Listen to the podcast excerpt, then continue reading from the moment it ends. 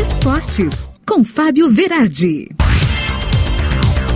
Chegando com o Esportes desta quarta-feira e o Inter então agora oficializou a rescisão de contrato de Paulo Guerreiro depois de indas e vindas e fica e não vai. O peruano de 37 anos que deixou seus 20 golzinhos lá em 41 jogos no ano de 2019 e acabou lesionando e fazendo então uma trajetória de pouca eficiência para o alto salário que recebia.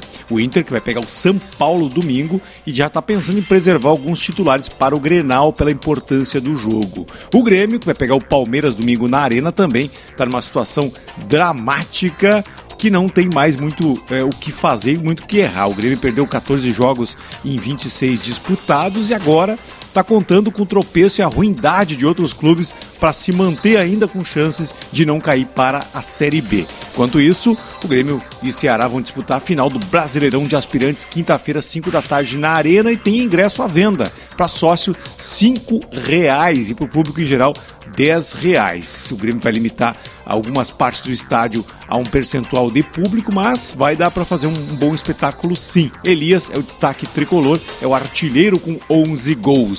E o Juventude vai pegar o Bahia no sábado também, uma luta direta para sair do Z4 entre os dois clubes. Juventude que postou nas redes então o falecimento do ex-jogador Lori Tonieto, de 89 anos, e também anunciou o Jair Ventura para comandar a sua casa mata.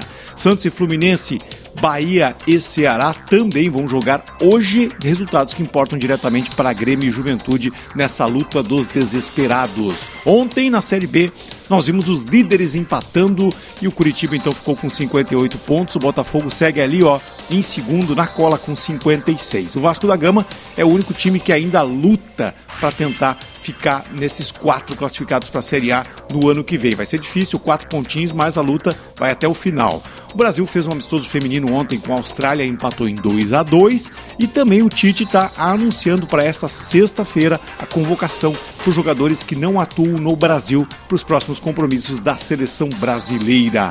O Brasil é líder do grupo das eliminatórias da Copa do Mundo para Catar com 31 pontos. A Argentina tem 25, é segundo. E aí o Equador, surpreendentemente, na terceira. Colômbia e Uruguai estão brigando ali pela quarta vaga. E no basquete de plantão, o Knicks ganhou de 112 a 99 do Philadelphia. Também o Lakers finalmente ganhou uma e lesionou Anthony Davis. Ficou todo mundo preocupado com o lendário Los Angeles Lakers. Mas, notícia boa, né?